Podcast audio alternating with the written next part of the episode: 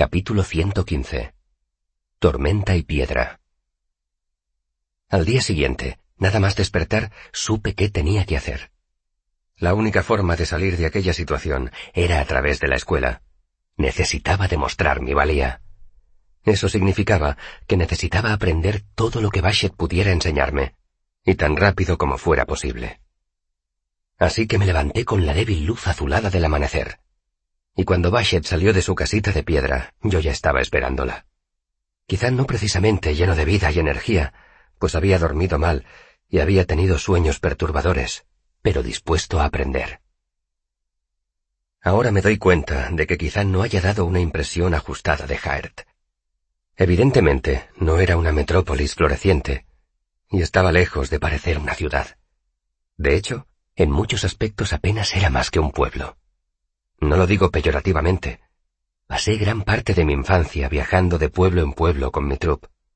La mitad del mundo está hecha de comunidades diminutas que han crecido alrededor de poco más que un mercado de encrucijada o una cantera de arcilla o un meandro de río con la corriente lo bastante fuerte para mover una rueda de molino. A veces, esos pueblos son prósperos. Algunos tienen un suelo fértil y un clima benigno. Algunos florecen porque están en una ruta comercial. La riqueza de esas poblaciones es evidente. Las casas son grandes y están bien acabadas. La gente es cordial y generosa. Los niños están gordos y contentos. Se pueden comprar artículos de lujo, pimienta, canela, chocolate. En la taberna nunca faltan el café, el buen vino y la música. Y luego hay otro tipo de pueblos, pueblos construidos sobre un suelo pobre y agotado, pueblos donde se quemó el molino, o donde se extrajo toda la arcilla años atrás. En esos sitios, las casas son pequeñas y están mal reparadas. La gente es enjuta y desconfiada, y la riqueza se mide en cosas pequeñas y de utilidad práctica. Haces de leña, dos cerdos en lugar de uno, cinco tarros de conserva de moras, a primera vista, Jaert parecía de esa clase de pueblos. Solo había casas diminutas, piedras rotas y alguna que otra cabra en un corral. En gran parte de la mancomunidad, o en cualquier sitio de los cuatro rincones, una familia que viva en una casita con apenas unos pocos muebles sería considerada desafortunada, a un paso de los indigentes. Pero si bien la mayoría de las casas Adem que yo había visto eran relativamente pequeñas, no se parecían a las que encontrarías en un pueblo atur medio olvidado, hechas de tepe, troncos y barro. Todas las casas Adem eran de piedras bien ensambladas, ajustadas con una astucia que yo jamás había visto. No había rendijas que dejaran pasar el incesante viento, ni techos que gotearan, ni puertas con bisagras de cuero resquebrajado. Las ventanas no tenían pieles de oveja aceitadas, ni eran simples agujeros tapados con postigos de madera eran de cristal hecho a medida, y tan herméticas como las de la mansión de un banquero. En todo el tiempo que pasé en Jaert, nunca vi ninguna chimenea. No me interpretéis mal, es preferible disponer de una chimenea que morirse de frío. Pero la mayoría de las chimeneas sencillas que construye la gente con piedras sueltas o ladrillos de toba tienen corrientes de aire, son sucias e ineficaces. Te llenan la casa de hollín y los pulmones de humo. En lugar de chimeneas, en todas las casas Adem había una estufa de hierro, de esas que pesan cientos de kilos, de esas estufas hechas de sólido hierro colado que puedes cargar de leña hasta que resplandecen de calor. De esas estufas que duran un siglo y valen más de lo que gana un granjero en todo un año de duro trabajo en el campo. Algunas de esas estufas eran pequeñas, buenas para calentar y cocinar, pero vi muchas más grandes que también servían para hornear el pan. Uno de esos tesoros estaba metido en una casita de piedra baja de solo tres habitaciones.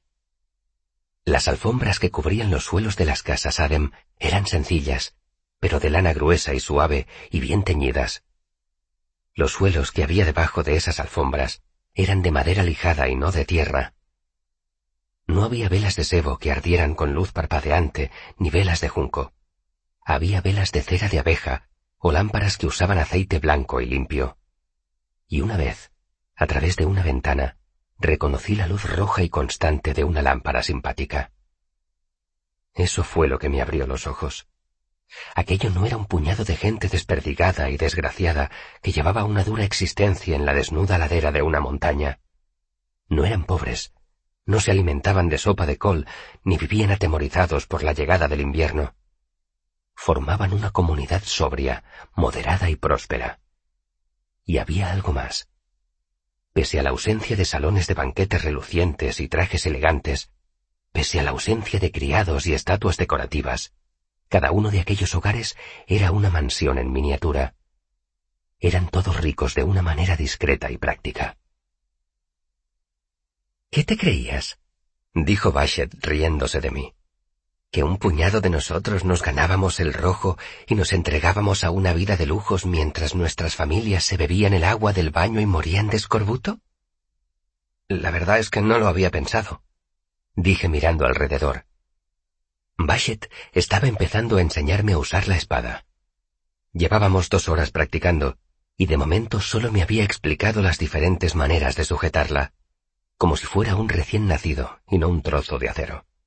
Como ya sabía qué tenía que buscar, descubrí docenas de viviendas ADEM astutamente disimuladas en el entorno. Había puertas de madera maciza encajadas en las paredes de los riscos. Otras parecían poco más que rocas desprendidas. Algunas tenían hierba en el tejado, y sólo las reconocías por los conductos de las estufas que sobresalían en ellos.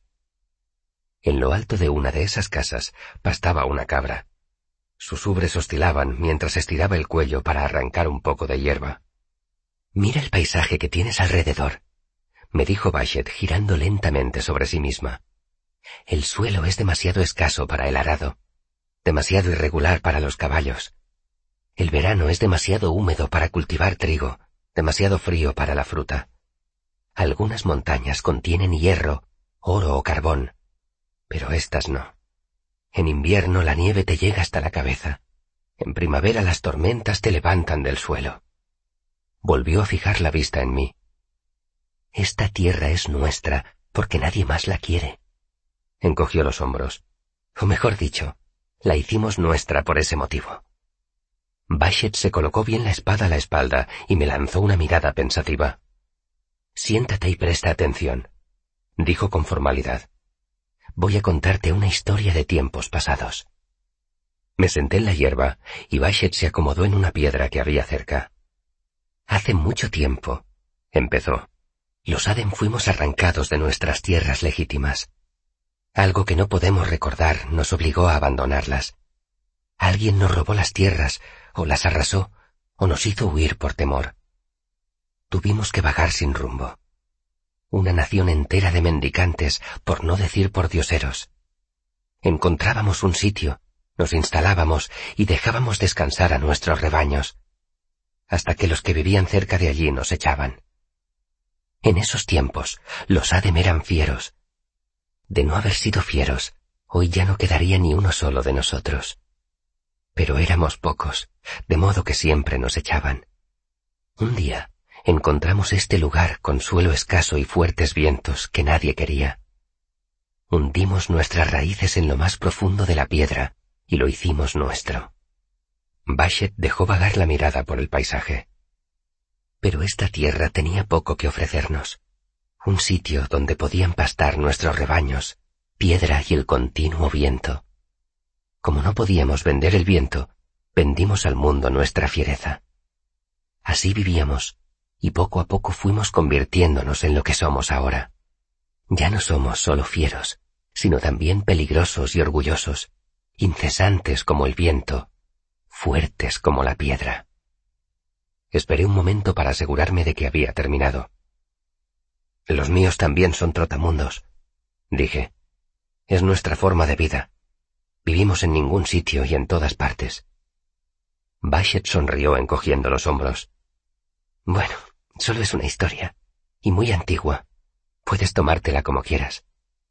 Me gustan las historias, dije. Una historia es como un fruto seco, dijo Bashet. Un necio se la traga entera y se atraganta. Otro necio la tira creyendo que no tiene ningún valor. Sonrió pero una mujer sabia encuentra la manera de romper la cáscara y comerse el fruto que hay en el interior. Me levanté y fui a su lado. Le besé las manos, la frente y los labios. Bashet, dije, me alegro de que Shehin te encargara de mí. No seas tonto. Agachó la cabeza, pero vi que un débil rubor cubría sus mejillas. Vamos, no debes perderte la oportunidad de ver luchar a Shehin. Bashet me llevó a un prado donde habían cortado la hierba espesa a ras del suelo. Ya había unos pocos adem esperando. Algunos habían llevado taburetes o troncos para usarlos como bancos. Bashet se sentó en el suelo y yo la imité. Poco a poco fue llegando más gente. Solo había unas treinta personas, pero yo nunca había visto a tantos Adem juntos, salvo en el comedor. Formaban grupos de dos y de tres, e iban pasando de una conversación a otra. Raramente se juntaban mucho tiempo grupos de cinco. Aunque había una docena de conversaciones, todas a tiro de piedra de donde yo estaba, apenas sí oía un murmullo. Los Adem estaban lo bastante cerca unos de otros para tocarse, y el viento en la hierba hacía más ruido que sus voces. Aún así, podía distinguir el tono de cada conversación. Dos meses atrás, aquella reunión me habría parecido inquietantemente comedida. Una reunión de semimudos nerviosos e impasibles.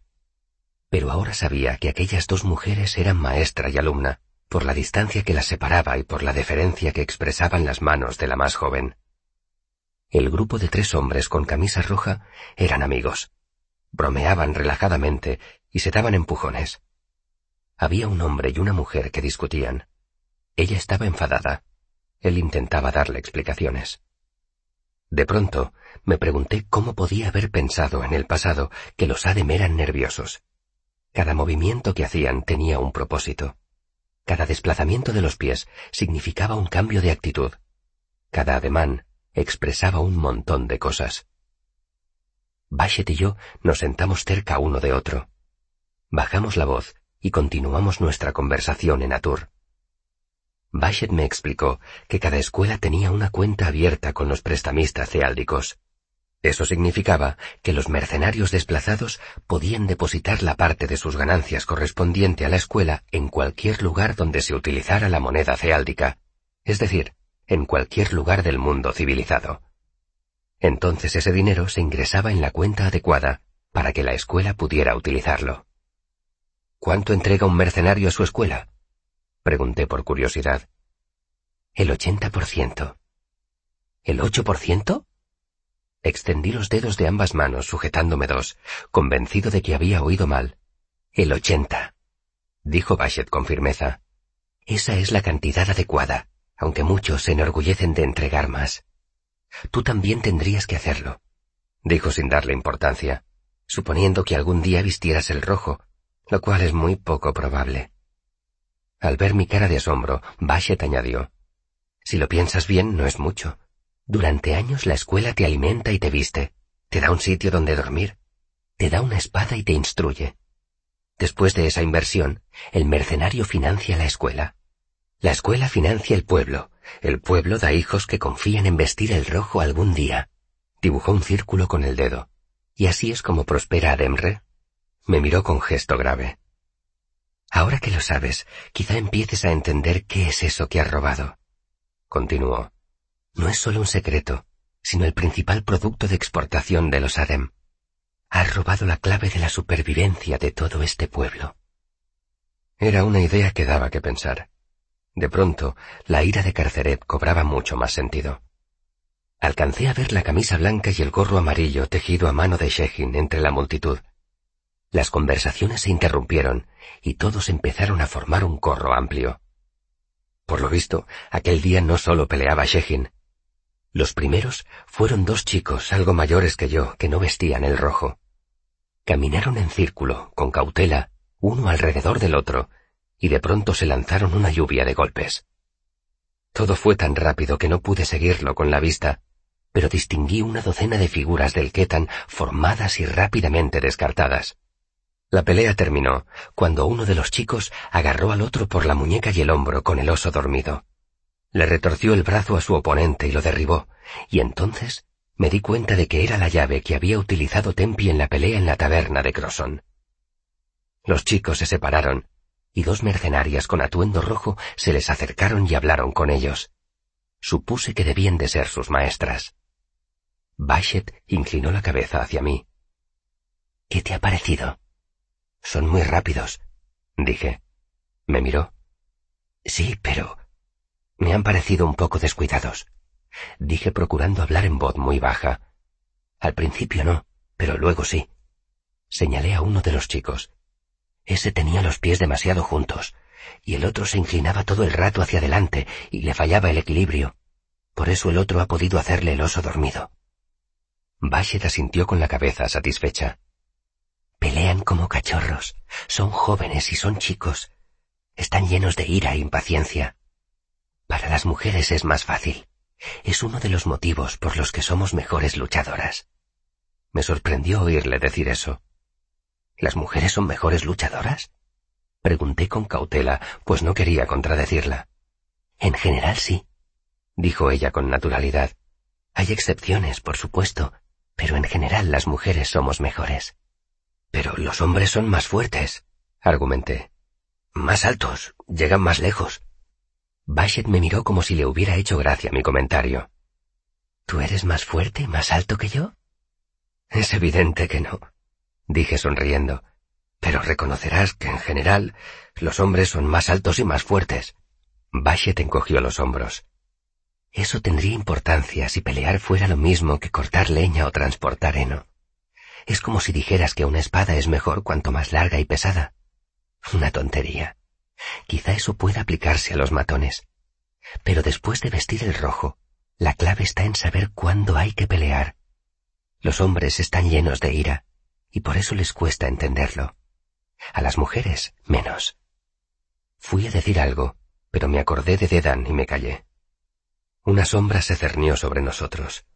Levanté la cabeza y vi a un hombre alto vestido con el rojo, plantado ante nosotros a una distancia educada.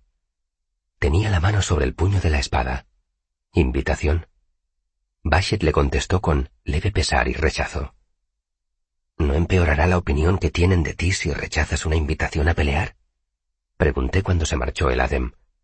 No quería pelear. Me contestó Bashet con desdén. Si peleara conmigo solo conseguiría pasar vergüenza y hacerme perder el tiempo. Lo único que pretendía era demostrarme que es lo bastante valiente para pelear conmigo. Dio un suspiro y me miró. Es esa clase de estupidez lo que aleja a los hombres del Letani. La siguiente pelea fue entre dos mercenarios vestidos de rojo, y la diferencia resultaba obvia. Todo era mucho más limpio y nítido. Los dos chicos habían peleado como dos gorriones frenéticos aleteando en el polvo, pero las peleas que siguieron fueron elegantes como danzas cortesanas. Muchos de los combates eran de lucha con las manos. Duraban hasta que uno de los contrincantes se rendía o quedaba visiblemente aturdido por un golpe. Una de las peleas se interrumpió inmediatamente cuando un hombre hizo sangrar a su oponente por la nariz. Al verlo, Bashet levantó los ojos al cielo aunque no supe si lo hacía porque la mujer se había dejado golpear o porque el hombre había sido lo bastante imprudente como para hacerle daño. También hubo varios combates con espadas de madera. Estos duraban menos, pues el más leve golpe se consideraba suficiente para la victoria. ¿Quién ha ganado ese? pregunté. Tras un breve intercambio de golpes de espada, el combate había terminado cuando las dos mujeres golpearon al mismo tiempo. Nadie, contestó Bashet frunciendo el entrecejo. ¿Y si ha sido un empate, por qué no vuelven a pelear? No ha sido un empate en sentido estricto. Dren habría muerto en cuestión de minutos de ese golpe en el pulmón. Larrell solo habría vivido unos días con esa herida en el vientre. Entonces, ¿ha ganado Larrell? Bashet me fulminó con una mirada de desprecio y sin contestarme se concentró en el siguiente combate. El ademalto que había invitado a Bashet a pelear se enfrentaba con una mujer sumamente delgada. Curiosamente, él empuñaba una espada de madera, mientras que ella no utilizaba ningún arma. Ganó el hombre por un estrecho margen tras interceptar dos certeras patadas dirigidas a las costillas. ¿Y ahora quién ha ganado? me preguntó Bashet. Comprendí que no buscaba la respuesta obvia. En realidad no es una gran victoria, dije. Ella ni siquiera tenía espada. Ella es de la tercera piedra y lo aventaja a él con creces como luchadora. Era la única forma de equilibrar el combate, a menos que él peleara con un compañero a su lado. Me explicó Bashet. Te lo preguntaré otra vez. ¿Quién ha ganado? Él ha ganado el combate, dije, pero mañana tendrá unos cardenales tremendos. Además, sus golpes parecían un poco descuidados. Entonces, ¿quién ha ganado? Me lo pensé un momento. Ninguno de los dos. Decidí. Bashet asintió con la cabeza. Aprobación formal. El gesto me reconfortó, porque todos los que estaban frente a nosotros pudieron verlo. Shehin entró por fin en el corro. Se había quitado el gorro amarillo ladeado y el viento le agitaba el pelo canoso. Al verla entre los otros Adem, me di cuenta de lo bajita que era. Su porte transmitía tanta seguridad que me había parecido más alta, pero apenas les llegaba por el hombro a los Adem más altos. Sujetaba una espada recta de madera. Era sencilla, pero estaba labrada realzando la forma del puño y de la hoja. Las otras espadas de entrenamiento que había visto eran poco más que palos desbastados que recordaban a una espada. Ceñía la camisa y los pantalones blancos al cuerpo con unos finos cordones del mismo color. Al lado de Shehin iba una mujer mucho más joven. Era un poco más baja que Shehin. Tenía una constitución más delicada, y su cara y sus hombros pequeños la hacían parecer una niña pero la pronunciada curva de sus senos y sus redondeadas caderas bajo el ceñido rojo de mercenario ponían en evidencia que no era ninguna cría. También empuñaba una espada labrada. Era ligeramente curva, a diferencia de casi todas las otras que yo había visto. Se recogía el pelo rubio rojizo en una trenza larga y estrecha que descendía por su espalda. Levantaron ambas las espadas y empezaron a caminar en círculo. La joven era impresionante. Golpeó tan deprisa que apenas vi el movimiento de su mano, y mucho menos la hoja de la espada. Pero Shehin desvió sin esfuerzo el golpe con nieve que cae, y dio medio paso hacia atrás. Entonces, antes de que Shehin pudiera responder con su ataque, la joven giró sobre sí misma haciendo volar su trenza. ¿Quién es? pregunté. Pente, contestó Bashet con admiración. Es una furia, ¿verdad? Parece una de nuestras antepasadas. Pente volvió a enfrentarse a Shehin, fintando y dando estocadas. Se lanzó hacia ella agachando mucho el cuerpo, pero muy cerca del suelo. Extendió una pierna hacia atrás para no perder el equilibrio, sin rozar siquiera la hierba. Estiró el brazo con que sujetaba la espada con un movimiento semejante al de la lengua de un reptil, mientras doblaba una rodilla de modo que todo su cuerpo quedaba por debajo de la altura de mi cabeza, pese a que yo estaba sentado en el suelo con las piernas cruzadas. Pente desplegó todo ese sinuoso movimiento tan rápidamente como chasqueas los dedos. La punta de su espada entró desde abajo en la guardia de Shehin y avanzó hacia su rodilla. ¿Qué es eso? pregunté en voz baja. Ni siquiera esperaba una respuesta. Nunca me lo has enseñado pero no era más que una expresión de asombro. Ni en cien años podría hacer aquello con mi cuerpo. Sin embargo, Shehin esquivó el golpe. No saltó con un movimiento brusco, no se escabulló. Era rápida, pero esa no era la clave de sus movimientos. Lo hizo con parsimonia y perfección. Ya se había apartado antes de que la espada de Pente hubiera empezado a lanzarse hacia su pierna. La punta de la espada de Pente debió de llegar a una distancia de dos centímetros de la rodilla de Shehin, pero no fue suficiente, y Shehin solo se había movido lo necesario, ni un ápice más. Esa vez Shehin sí pudo contraatacar. Avanzó con gorrión golpea al halcón. Pente se inclinó hacia un lado, rozando brevemente la hierba, y entonces se irguió. O mejor dicho, se lanzó hacia arriba y se levantó del suelo impulsándose solo con la mano izquierda. Su cuerpo saltó como un muelle de acero, formando un arco, mientras su espada daba dos rápidas estocadas, haciendo retroceder a Shehin. Pente rebosaba furia y pasión. Shehin se mantenía firme y serena. Pente era una tormenta, Shehin una piedra. Pente era un tigre y Shehin un pájaro. Pente danzaba y zigzagueaba con frenesí. Shehin se dio la vuelta y dio un solo paso, perfecto. Pente lanzaba estocadas, giraba, rodaba y golpeaba, golpeaba, golpeaba, y de pronto pararon. Pente tenía la punta de su espada de madera sobre la camisa blanca de Shehin. Dejé escapar un grito ahogado, pero no lo bastante fuerte para atraer la atención de nadie. Entonces me di cuenta de que el corazón me latía muy deprisa. Tenía todo el cuerpo cubierto de sudor. Shehin bajó la espada e hizo los signos de irritación y admiración y algunos más que no supe identificar. Compuso una mueca mostrando un poco los dientes y con una mano se frotó bruscamente las costillas donde Pente la había golpeado, del mismo modo que te frotas la espinilla cuando te la golpeas contra una silla. Me volví hacia Bashet horrorizado. ¿Será ella ahora la nueva líder de la escuela? Pregunté. Bashet me miró desconcertada. Señalé el corro abierto que teníamos delante, donde las dos mujeres se habían puesto a hablar. Pente ha vencido a Shekin. Bashet me miró sin comprender un momento y luego soltó una larga y sana carcajada. Shekin es vieja, dijo. Es abuela. ¿Cómo quieres que siempre gane contra una joven ágil como Pente, toda fuego y viento fresco? Ah, dije, ya entiendo. Creí que... Bashet tuvo el detalle de no volverse a reír de mí. Shehin no dirige la escuela porque no haya nadie que pueda vencerla. Qué concepto tan descabellado.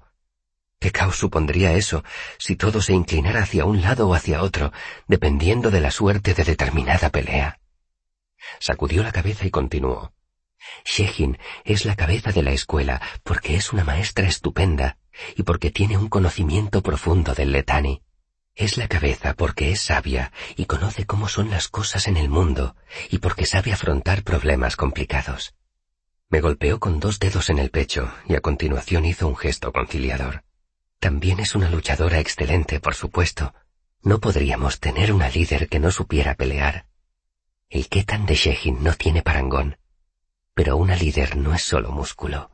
Una líder es una mente. Levanté la cabeza justo a tiempo para ver que Shehin se nos acercaba. Uno de los cordones que le sujetaban la manga se había soltado durante el combate, y la tela ondeaba al viento como una vela al orzar. Había vuelto a ponerse el gorro amarillo, y nos saludó a los dos con el signo de saludo formal. Entonces Shehin se dirigió a mí.